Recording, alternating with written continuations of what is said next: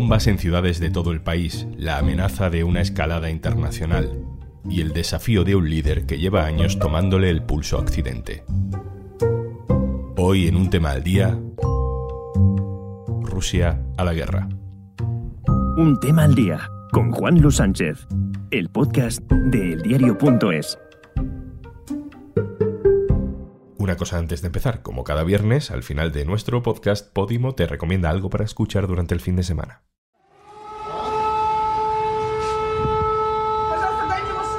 Rusia ha comenzado a bombardear Ucrania. No solo ha desplegado sus tropas en zonas que ya eran prorrusas, sino que ha decidido atacar diferentes ciudades del país.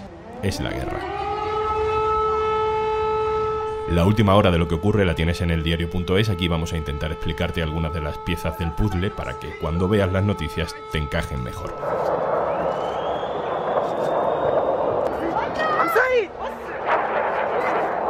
Ucrania era parte de la Unión de Repúblicas Soviéticas, de la URSS. En 1991 se formaliza su creación como país independiente. Desde entonces es como si a Ucrania la agarraran de sus dos extremos. Rusia al este tira hacia un lado, Europa, la OTAN, Estados Unidos al oeste tiran hacia el otro. Todos quieren quedarse con la influencia sobre un territorio que es un tapón, un cortafuegos militar y una frontera entre dos mundos. We have reason to believe the Russian forces are planning to uh, and intend to attack Ukraine in the coming week, in the coming days. Y de tanto tirar, Ucrania se rompe y el resto del mundo siente el vértigo de la guerra. Россия не может чувствовать себя в безопасности, развиваться, существовать с постоянной угрозой, исходящей с территории современной Украины. Este es Putin. Dice que quien quiera detenerle recibirá la respuesta de Rusia con consecuencias que nunca se han visto en la historia. Jesús Núñez, hola. Hola, ¿qué tal? Jesús es codirector del Instituto de Estudios sobre Conflictos y Acción Humanitaria. Andrés Gil, hola. Hola, ¿qué tal? ¿Cómo estás? Andrés es corresponsal en Bruselas. Y María Ramírez, hola. Hola, Juanlu. María es subdirectora del diario.es a cargo de la información internacional. Gracias a los tres vamos a intentar explicar qué está pasando. Jesús, empiezo contigo. Llevamos semanas especulando sobre lo que iba o lo que no iba a hacer Putin. Y de todas las cosas que podía hacer ha hecho la que más temíamos. Desde luego, era la más eh, probable en la medida en la que Putin había ido alimentando ya una dinámica militarista que, por un lado, ha cerrado completamente la posibilidad de un arreglo diplomático, a día de hoy ni en el caso concreto de Ucrania, ni menos aún en lo que afecta al orden de seguridad europeo, que eran planteamientos que hacía Rusia en su ultimátum del pasado 17 de diciembre, y por lo tanto a partir de ahí estamos ahora en una nueva fase de una guerra que comenzó hace ocho años y donde ya se acumulan 15.000 muertos, entendiendo que ahora mismo es difícil imaginar dónde puede detenerse Putin. Andrés, desde una perspectiva internacional hasta ahora hemos hablado mucho de esas repúblicas independientes del Donbass. Eh, ¿Qué son? Sí, son unos territorios del este del país que hacen frontera con Rusia y que en 2014, cuando hubo aquellas revueltas en Ucrania que terminaron por tumbar al gobierno de entonces de Yanukovych, que era más proclive a Rusia, por así decir, estos territorios se autoproclamaron repúblicas independientes de Donetsk y de Lugansk. Lo único es que hasta este mismo lunes Rusia no se ha animado a reconocerlas. Ha estado todo este tiempo con un conflicto larvado, que unas veces será más bélico, otras veces será menos bélico. Se firmó un acuerdo de paz llamado de Acuerdos de Minsk, por el cual bueno, se mantenía un statu quo y se respetaba más o menos el alto el fuego. Lo que pasa es que eso ha ido agravándose en las últimas semanas. Hemos hablado mucho del Donbass, pero el ataque de las últimas horas demuestra que Putin tiene ambiciones más allá de las fronteras o de las zonas prorrusas de Ucrania, ¿no? ¿Dónde está el conflicto de fondo? Pues es que es un punto de conflicto que también depende desde donde se mire. Este lunes, cuando hizo Putin una locución de más de una hora, hasta que terminó llegando a la conclusión de que reconocía las independencias de Lugansk y Donetsk, se remontaba hasta 1919, a la fundación de la Unión Soviética, incluso a la disolución de la Unión Soviética. Hacía todo un recorrido según el cual fue un error considerar a Ucrania una república socialista soviética y fue otro error considerar que las repúblicas que componían la URSS pudieran convertirse posteriormente en estados independientes. Y es que en realidad Putin en el discurso que hacía este lunes venía a decir que Ucrania no tiene que ser un país independiente, que al final la historia y todo lo que hay en común entre Rusia y Ucrania pues hace que tengan que tener una relación distinta. Consecuencia de eso es lo penúltimo, digamos, ¿no? que que lo que está pidiendo es que no ingrese en la OTAN, Ucrania. Pero es verdad que tampoco está encima de la mesa un ingreso próximo de Ucrania en la OTAN. También ha pedido que no entre Georgia. ¿Qué ocurre? Que sí que han entrado otras ex repúblicas de la URSS y del Pacto de Varsovia en la OTAN. Y ahí es donde existe ese temor que desde 1997 la OTAN se ha ido expandiendo hacia el este y ahora Putin y Rusia lo que están diciendo es que no se sienten seguras con ese avance hacia el este. ¿Qué dicen los otros? Bueno, que Rusia no debería tener miedo de, Ucrania, que Ucrania es un país pequeño. Y dice Rusia, bueno, pero es que ustedes tienen misiles en Bulgaria. Bueno, y al final en esas estamos. Andrés Gil, corresponsal en Bruselas del diario.es. Muchas gracias. Bueno, gracias a vosotros. Un placer.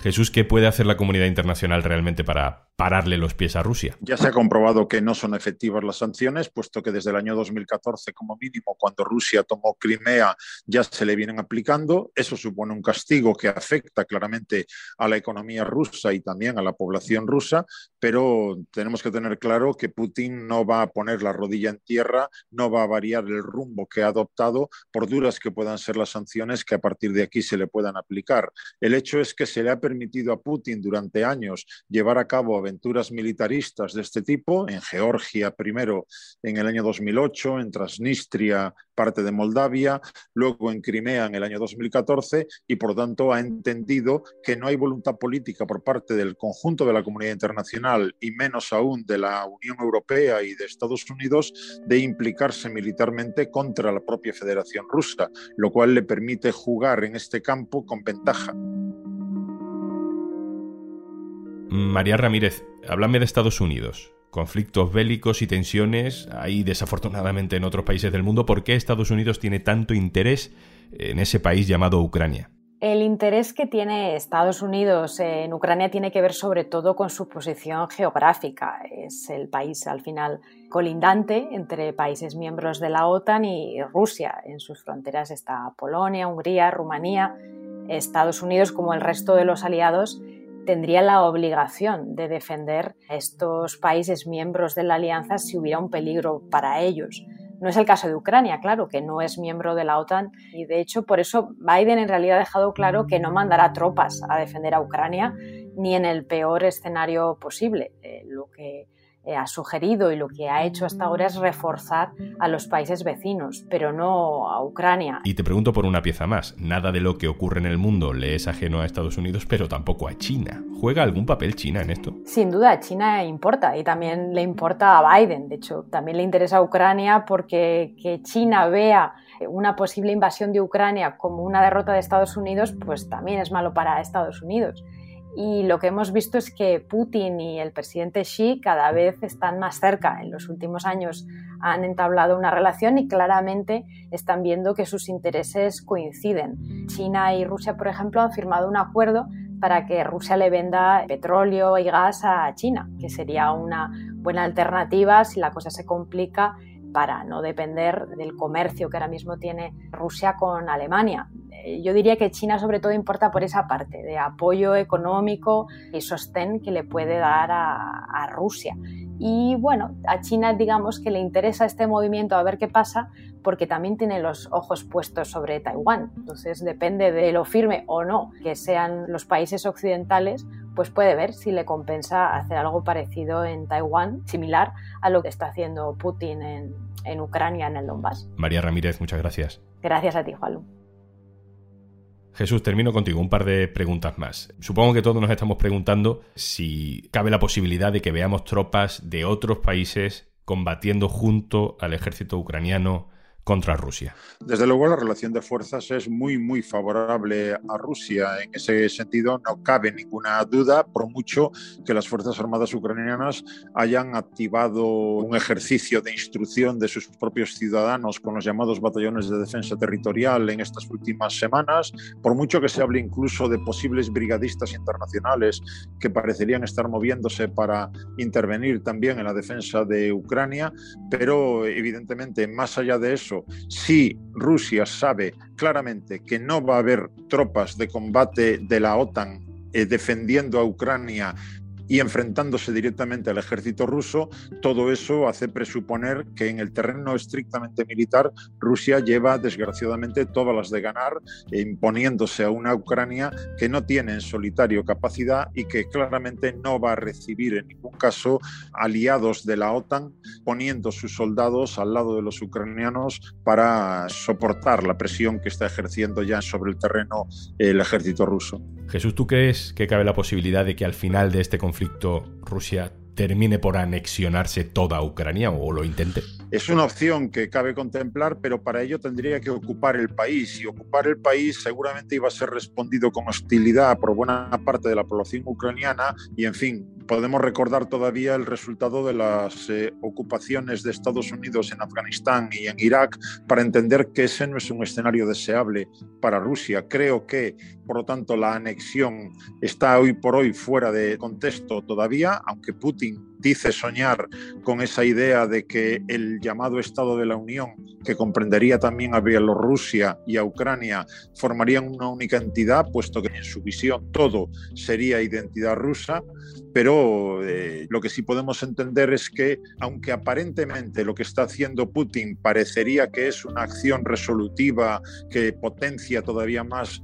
sus planes, en realidad creo que está cometiendo un gravísimo error estratégico, puesto que por un lado no va a conseguir dominar plenamente a Ucrania y por otro lado ha desbaratado la más mínima posibilidad de llegar a algún tipo de acuerdo eh, negociado, diplomático con la OTAN para reconfigurar el orden de seguridad europeo. Rusia tiene problemas de seguridad, es obvio que trate de plantearlos para reconfigurar ese orden de seguridad, pero desde luego por esta vía él mismo se ha cerrado las puertas. Jesús Núñez, director del Instituto de Estudios sobre Conflictos y Acción Humanitaria, muchas gracias por estar con nosotros. Encantado.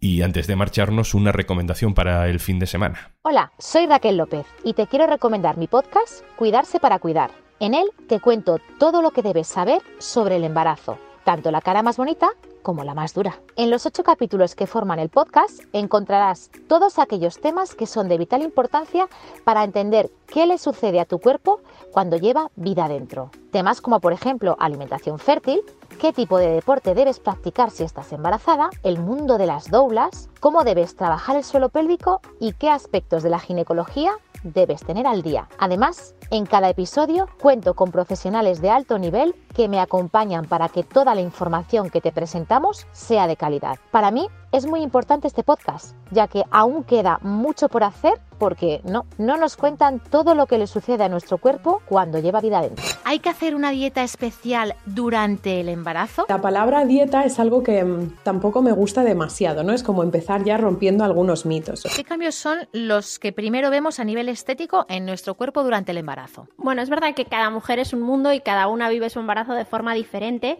Eh, hay mujeres que notan los cambios ya desde el comienzo, hay gente que hay mujeres que lo notan como muy al final del embarazo. Ojalá yo hubiese sabido todo lo que contamos en el podcast antes de estar embarazada. ¿Te unes? Y recuerda, tienes 60 días de prueba gratis si te suscribes a Podimo a través del link podimo.es barra al día.